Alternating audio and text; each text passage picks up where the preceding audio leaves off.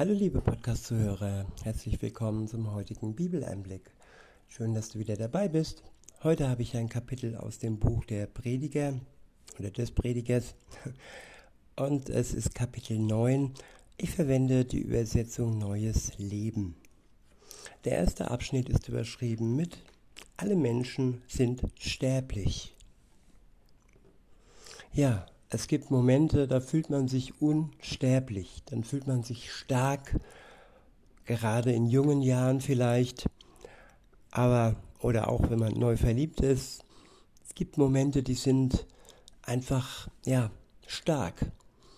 Das ist aber tückisch und man vergisst dabei oftmals, dass man trotz allem, trotz allen Gefühlen sterblich ist.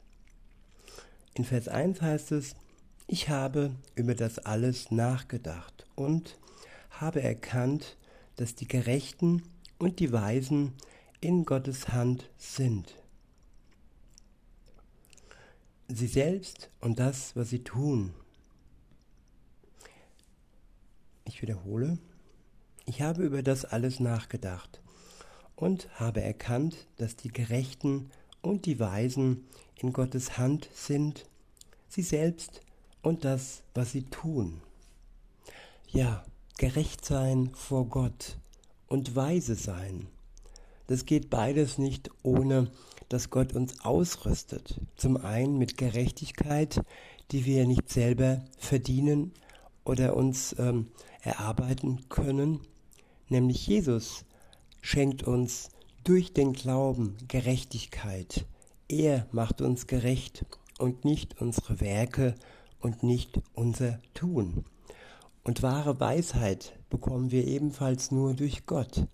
Menschliche Weisheit, die in Lehrbüchern steht, sie ist beschränkt und oftmals trocken, ohne Liebe und ohne wirkliche Weisheit. Weiter heißt es, der Mensch weiß nicht, was ihn in der Zukunft erwartet. Liebe oder Hass. Letztlich trifft jeden das gleiche Schicksal, den Gerechten wie den Gottlosen, den Reinen wie den Unreinen, denn der seine Opfer bringt, den, der seine Opfer bringt, genauso wie den, der nicht opfert. Dem Guten wird es nicht anders ergehen als dem, der Böses tut. Denn der sich durch ein Schwur bindet, nicht anders als dem, der das nicht tut. Es geht hier um das irdische Leben. Es geht hier nicht um die Zeit, die unendliche Zeit danach.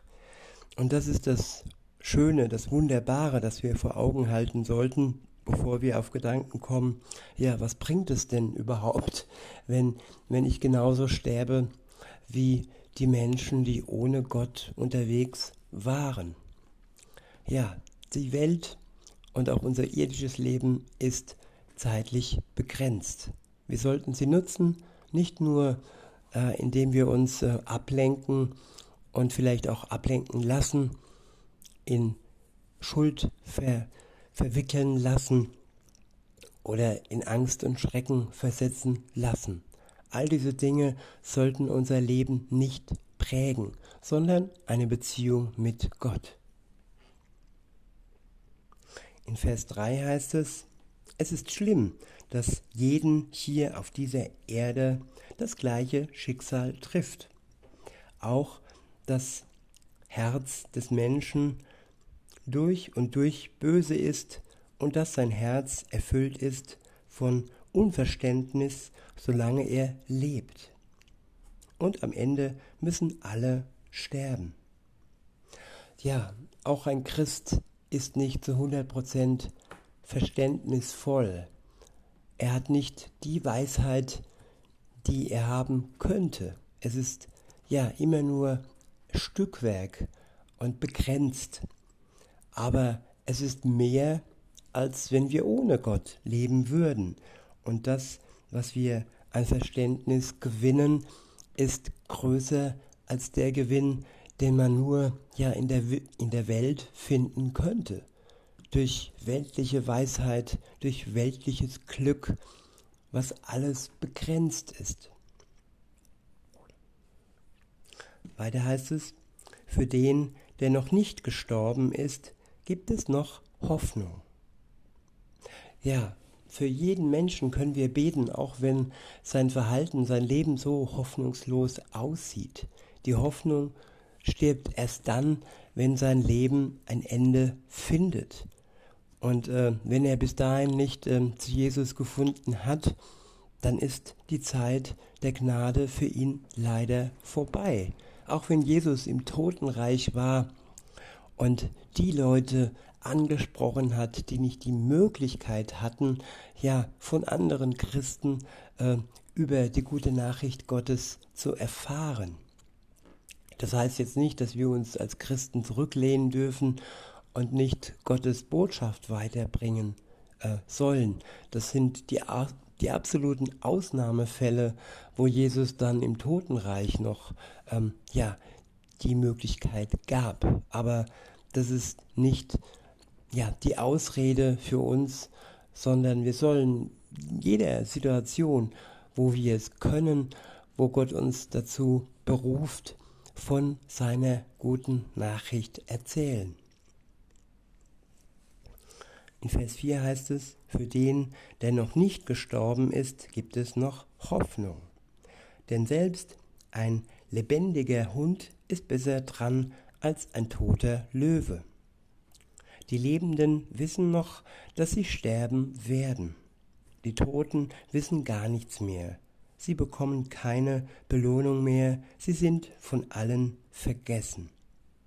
Sie können nicht mehr lieben, nicht mehr hassen und nicht mehr nach etwas streben. Das alles ist vorbei. Sie werden nie mehr beteiligt sein an dem, was auf der Erde geschieht. Deshalb iss, trink und sei fröhlich. Iss, trink und sei fröhlich dabei, denn Gott gefällt dein Tun seit langem.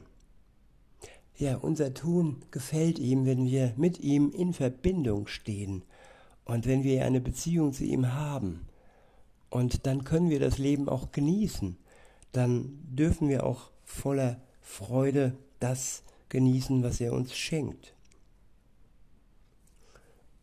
und nach außen hin sollten wir diese Freude auch zeigen. In Vers 8 heißt es, trag saubere Kleidung und pfleg dein Gesicht mit Salbe.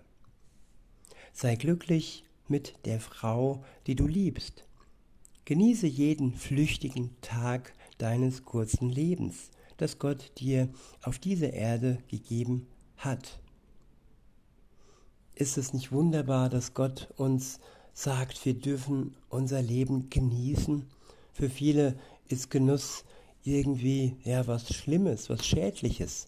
Man könnte ja die Zeit äh, vergessen, wenn wir zu viel genießen. Natürlich ist da immer auch ein maßvoller Genuss äh, wichtig, dass es nicht von Genuss zur Völlerei oder von Genuss zur Abhängigkeit, wenn es um Alkohol geht, äh, kommt. Weiter heißt es, denn das ist der Lohn, den du für deine irdischen Mühen bekommst. Tu alles, was du mit deiner Kraft bewirken kannst. Denn wenn du erst einmal im Totenreich bist, gibt es weder Tun noch Gedanken, weder Erkenntnis noch Weisheit. Noch etwas habe ich in dieser Welt beobachtet. Nicht immer gewinnt der schnellste Läufer das Rennen, nicht immer siegt der mutigste Krieger im Kampf. Die Weisen haben oft nichts zu essen. Die Klugen sind nicht immer reich und die Gebildeten sind nicht unbedingt beliebt. Sie sind alle abhängig von Zeiten und Umständen ja, Zeiten und Umstände, die Gott schafft. Wir sind alle von Gott abhängig. Wir ja, sind auf sein Wohlwollen ähm, angewiesen. Und wenn wir in einer Beziehung mit ihm leben, dann werden wir erkennen, wie die Zeit um uns herum und die Umstände um uns herum ja bedacht anzugehen sind und in seinem Sinne ja, dass wir damit gut umgehen lernen. In Vers 12 heißt es, kein Mensch weiß, wann seine Zeit gekommen ist. Die Menschen werden vom Unglück überrascht, wenn es plötzlich über sie kommt. Genauso wie sich Fische im Netz verfangen oder Vögel von einer Schlinge erfasst werden. Ja, wir haben unser Leben nicht im Griff. Auch wenn wir uns gesund ernähren, heißt es nicht, dass wir lange leben. Auch wenn wir viel Wissen anhäufen, heißt es nicht, dass uns dieses Wissen etwas bringt. Weiter heißt es, der nächste Abschnitt ist überschrieben mit Gedanken zu Weisheit und Torheit.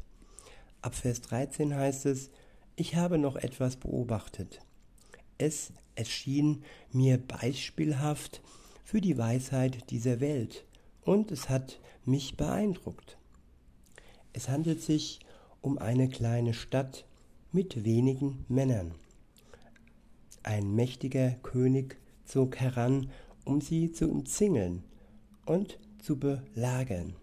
In dieser Stadt lebte ein armer, weiser Mann. Dieser hätte die Möglichkeit gehabt, die Stadt mit Hilfe seiner Weisheit zu retten aber keiner beachtete den armen Mann. Da sagte ich mir, Weisheit ist besser als Stärke. Trotzdem achtet niemand auf die Weisheit eines Armen, niemand hört auf das, was er sagt. Tja, die Reichen, die Reichen bekommen Platz in den Tagesthemen und dürfen dort ihre gequillte Gedanken weitergeben. Und nicht immer führen sie ein gutes Spiel, oft ist es ein böses Spiel.